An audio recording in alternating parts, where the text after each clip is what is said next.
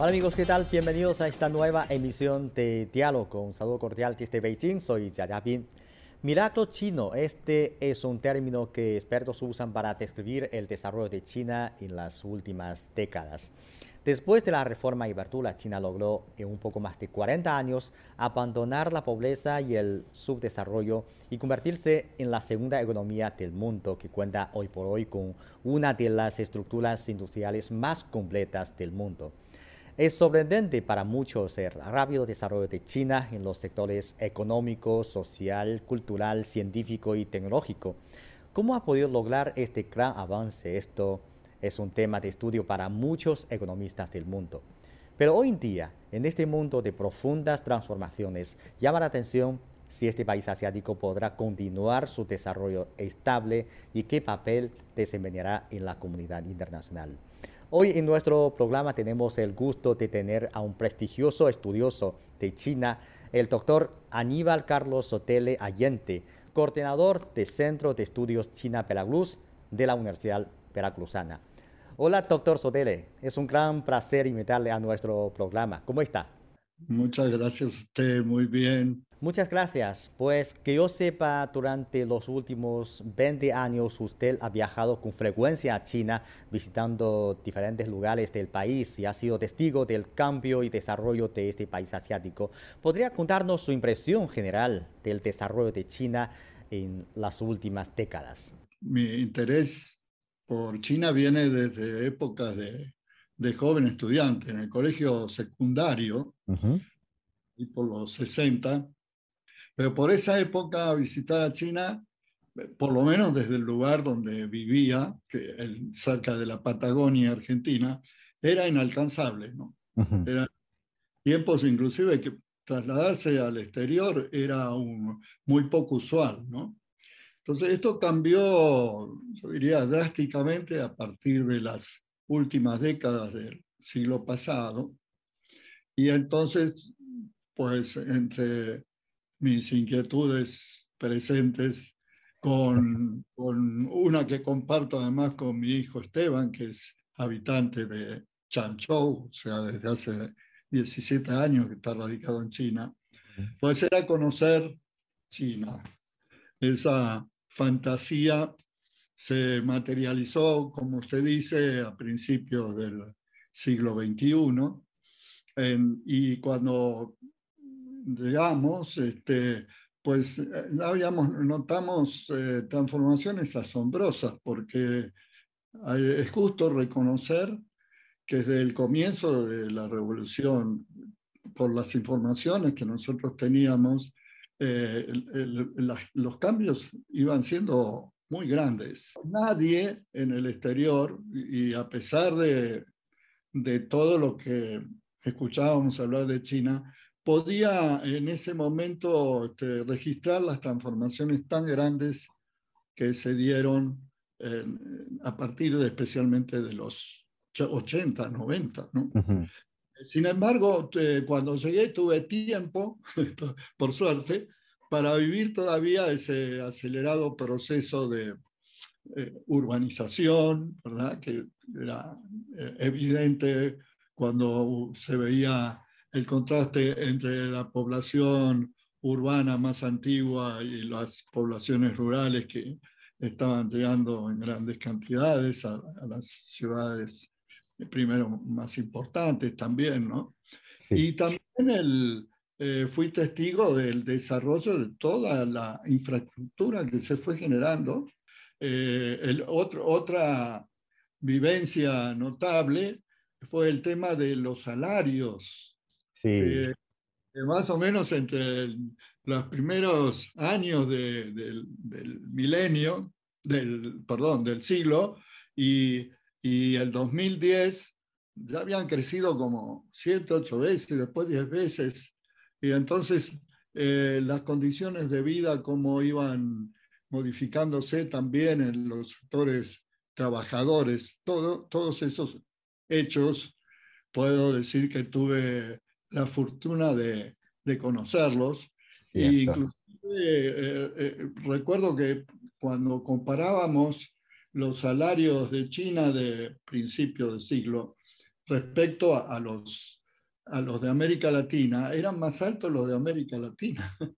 Ahorita es, es, lo contrario, ¿no? Este, pues quedaron eh, muy rezagados los salarios de nuestros países respecto a los que perciben los trabajadores en China. Usted fue un testigo de todo este proceso de desarrollo de China en las últimas décadas. Si fijamos el desarrollo de China en los últimos 10 años, se puede encontrar algunas nuevas características, ¿no? Entonces, como economista, ¿cómo evalúa el desarrollo de la economía de China en la última década? ¿Cuáles son las características? Así es. Sí, antes de, de ingresar a la última década, me gustaría eh, revisar el periodo 2008-2013, porque creo que ese es un antecedente muy importante, especialmente para los últimos dos planes quinquenales. Porque en el 2008, con la crisis de las economías occidentales desarrolladas, se dio la circunstancia de que China adoptó medidas contracíclicas muy importantes.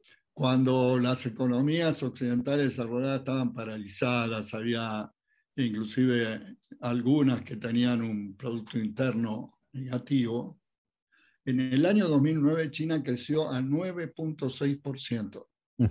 Y la contribución que hizo China al crecimiento del Producto Interno Bruto del total del planeta fue el 60%.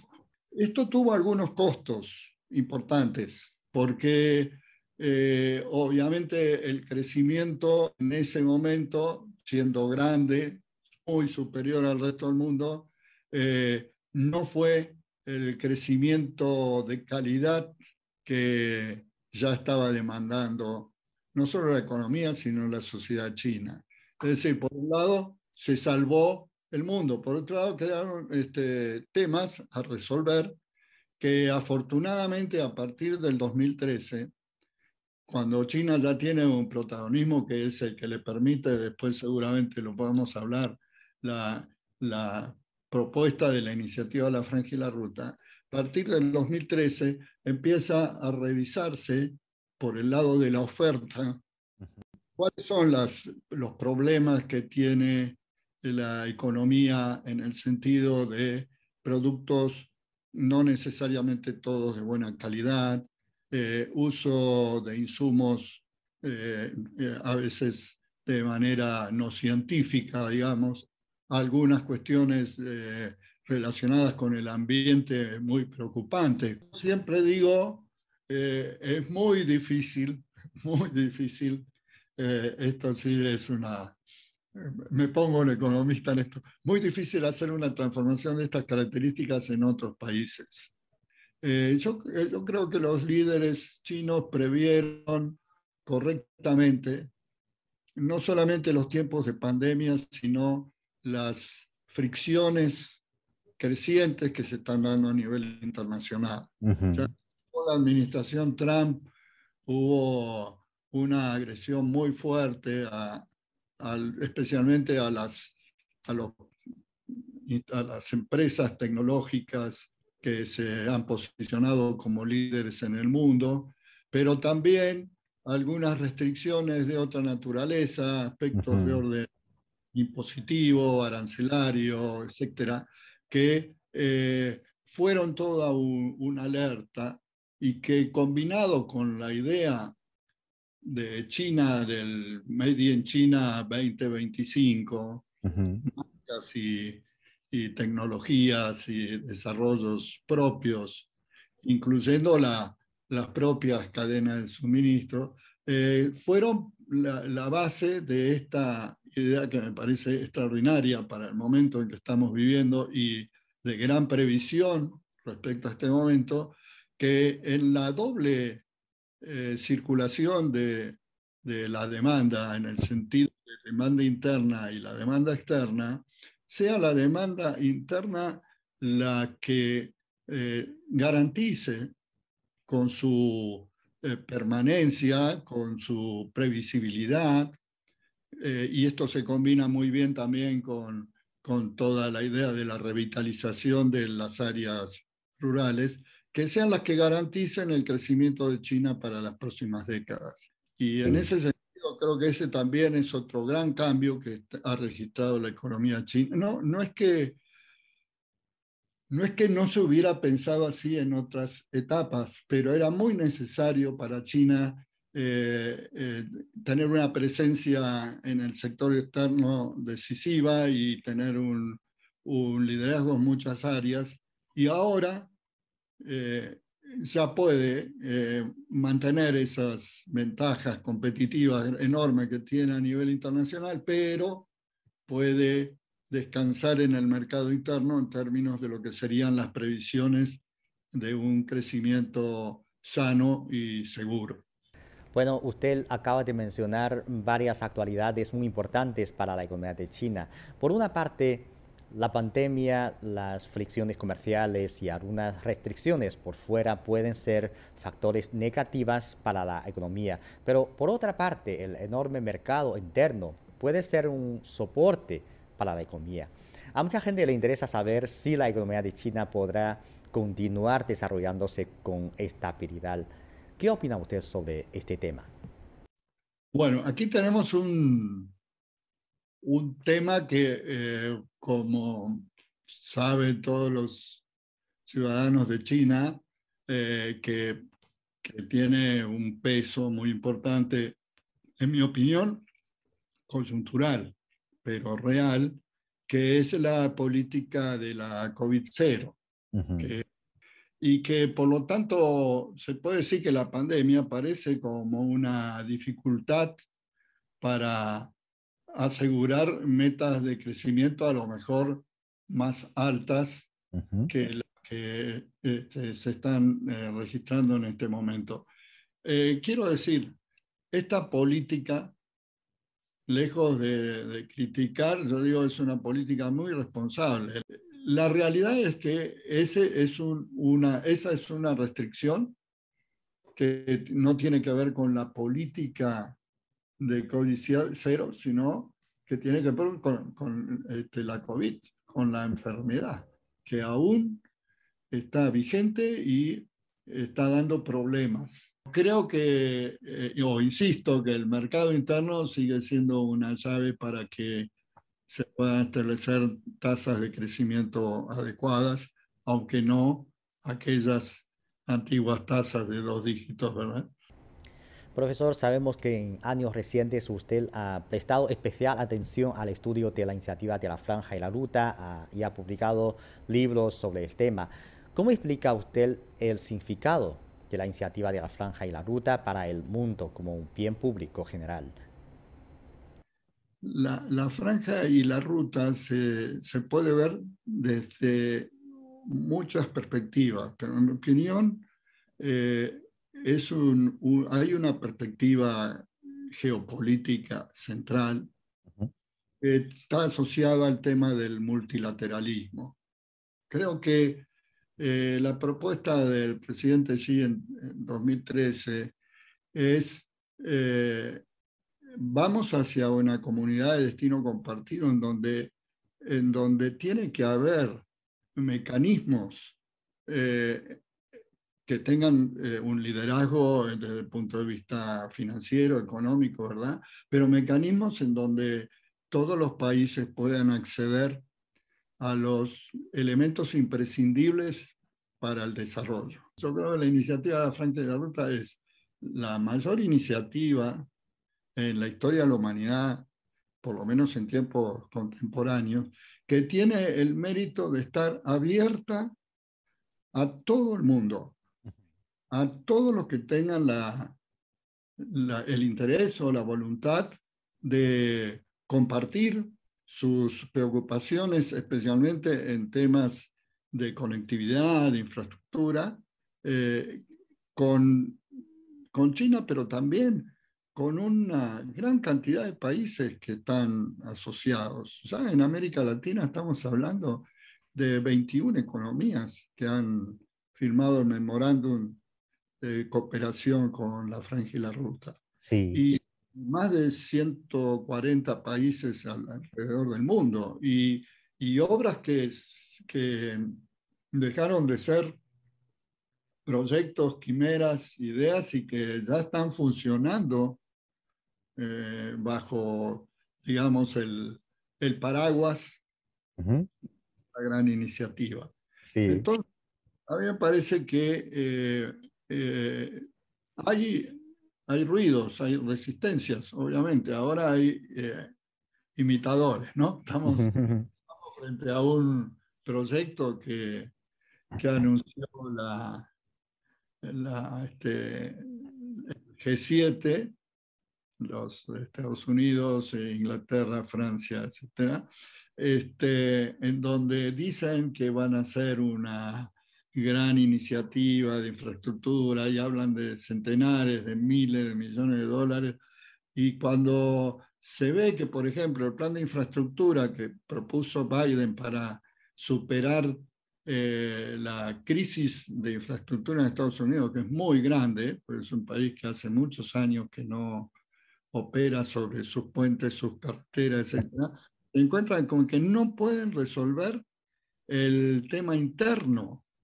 Es decir, estaba leyendo por estos días que con la inflación existente en Estados Unidos en la actualidad, el, eh, el presupuesto asignado a obras importantes, eh, se ha visto deteriorado por el aumento de los costos en todo lo que es construcción de carreteras, usinas, este, sistemas ferroviarios, etc. Entonces, eh, quiere decir, hay un, un sector de Occidente que, a pesar de las críticas, quiere imitar la idea de la franquicia aunque no tenga las condiciones materiales para hacerlo, lo cual revela la importancia y la fuerza que está adquiriendo la iniciativa en muchos lugares del mundo. Otro tema que quería hablar con usted es sobre los esfuerzos de China en el alivio de la pobreza, que ha llamado la gran atención de la comunidad internacional. Sabemos que durante la última década, a través de medidas acertadas, China ha podido ayudar a casi 100 millones de habitantes de zonas rurales a salir de la pobreza. Entonces puede ofrecernos sus evaluaciones sobre estos esfuerzos de China en la lucha contra la pobreza y cuáles son los significados mundiales de estos esfuerzos. Prácticamente, recuerdo el proyecto de Naciones Unidas de erradicación de la pobreza, eso se cumplió por China, porque, porque era algo así como 800 millones, erradicar a 800 millones de personas, fue, fue China la que lo hizo, no fueron otros países. Hay algunos países que han tenido algunos méritos y no se puede este, desconocer, pero esta, esta cosa tan extraordinaria que eh, yo recuerdo, hablando de mis primeros viajes, una forma que había encontrado eh, rápida, digamos, para salir de la pobreza extrema en China era el proceso de urbanización. Porque obviamente eh, una vez que, que, los campesinos tenían algún contrato en, el área urbana y el JUCOI se, el se los permitía el desplazamiento, eso fue característico, como siempre, en los años eh, de mis primeras visitas, siempre pensaba que un país de tamaño medio por año dejaba de ser rural y se convertía en urbano. Era interesantísimo, porque era como era un esfuerzo comunal, ¿no? Era crear un país de personas que salían del área rural al área urbana. En los últimos más de dos años, la pandemia de COVID-19 ha sido y sigue siendo un gran desafío para el mundo. ¿Cómo valora usted el desempeño de China en la prevención y control de la pandemia y el papel que juega este país en cooperar con el mundo para luchar contra la pandemia? Eh, creo que la, política de China yo la definiría eh, con dos palabras. Fue una política responsable y solidaria, que eh, eh, no vale la pena entrar en todos los detalles en lo que fue su contribución en, en vacunas, en expertos, en hasta, como digo, en mascarillas, respiradores, etc. Me parece que lo más importante fue eh, tratar de estar presente en donde estaba la necesidad. Eh, tal vez lo que, lo que yo destacaría en esta última etapa es que esa responsabilidad y solidaridad de China eh, se sigue expresando cuando cuida que su país no, no se desencadene una, una epidemia y, también este, creo que es un ejemplo para, para los demás países que están mirando de costado esta situación. Y hay un problema que, bueno, esto ya más epidemiológico, ¿verdad? Pero es que si no se logra eh, la erradicación total eh, y continúa la actividad viral, eh, los virus van mutando y esas mutaciones a veces generan cambios estructurales que hacen que las vacunas no sirvan para atacar ese, ese nuevo virus. Sí. Que, que, por estrategias de sobrevivencia sigue reproduciéndose. Es, entonces es imprescindible eliminar la actividad viral y eso solo se consigue con no solamente con vacunación masiva, integral, no del 30, del 40, del 50, no. Toda, todo este, eh, habitante susceptible debe tener sus correspondientes vacunas y además los confinamientos que demanda cuando empieza a circular el virus en un área de fácil propagación. Hoy en día estamos enfrentando una serie de desafíos como el cambio climático, los retos de seguridad, etc. China aboga por el fortalecimiento de valores como las cooperaciones de beneficio recíproco y la comunidad de futuro compartido para toda la humanidad. Entonces, para usted, ¿qué papel está desmediando la China de hoy en un mundo que atestigua cambios drásticos? Por lo menos desde el 2013, claridad, ¿no? Pero eh, aparecen otros temas que están vinculados eh, no solo con la pandemia, sino con los recientes conflictos armados. Cuando, cuando dice que la seguridad mundial implica un mundo seguro para todos y no exclusivamente para alguno en particular, que, que parece que no es este, que no tiene que ver con con los otros temas que usted me, me, me, ha, señalado, pero que para mí creo que es eh, en esta coyuntura es crucial. Es una definición muy, muy precisa.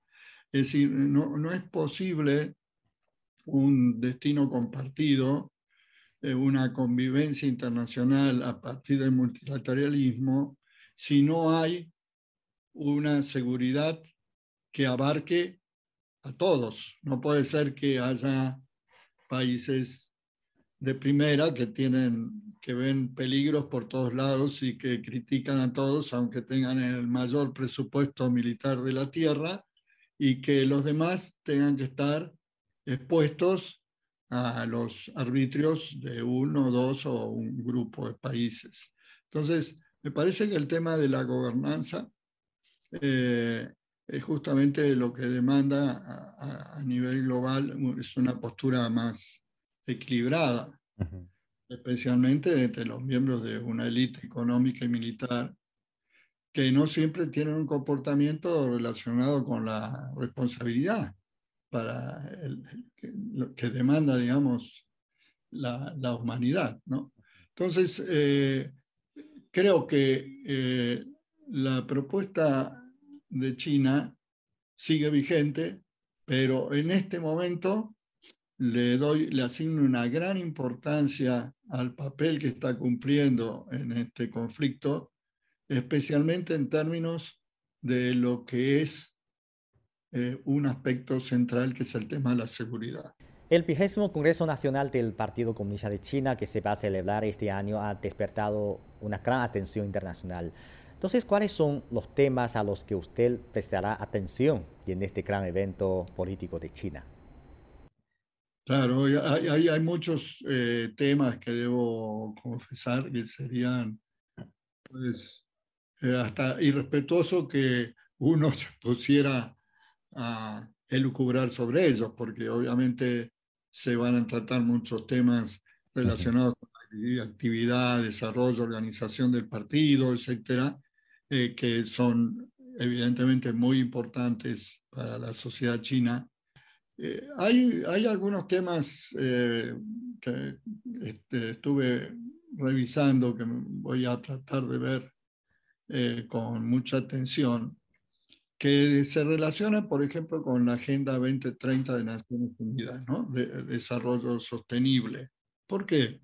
Porque muchos de los países que inclusive han reclamado a China sobre el uso del carbón, etcétera, este, a pesar de los grandes compromisos que ha asumido China al respecto, eh, en este momento, en este preciso momento, están abandonando lo que ellos se comprometieron a cumplir para eh, llegar a la Agenda 2030 de Desarrollo Sostenible. Un caso concreto son los países de Europa Occidental que están pretendiendo sustituir el gas ruso por carbón y van a poner a volver a poner en marcha una serie de eh, usinas o sea, van a este, utilizar para generar energía de nuevo carbón.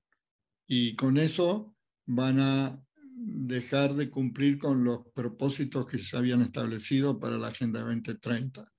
Entonces, el tema del ambiente y cómo China lo va, o el partido lo va a presentar, para mí es un tema crucial. Eh, estamos eh, eh, revisando algunos documentos en donde varios países pequeños del área del Océano Pacífico probablemente desaparezcan a la brevedad por el efecto del cambio climático.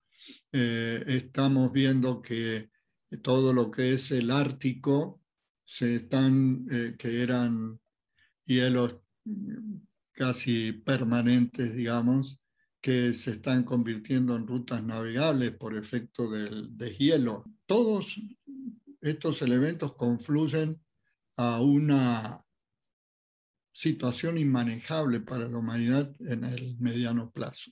Mm. Todo esto demanda del comportamiento responsable de todos los países. Entonces yo tengo mucha expectativa sobre cómo el partido va a tratar el tema ambiental creo que es una de las cuestiones muy, muy interesantes.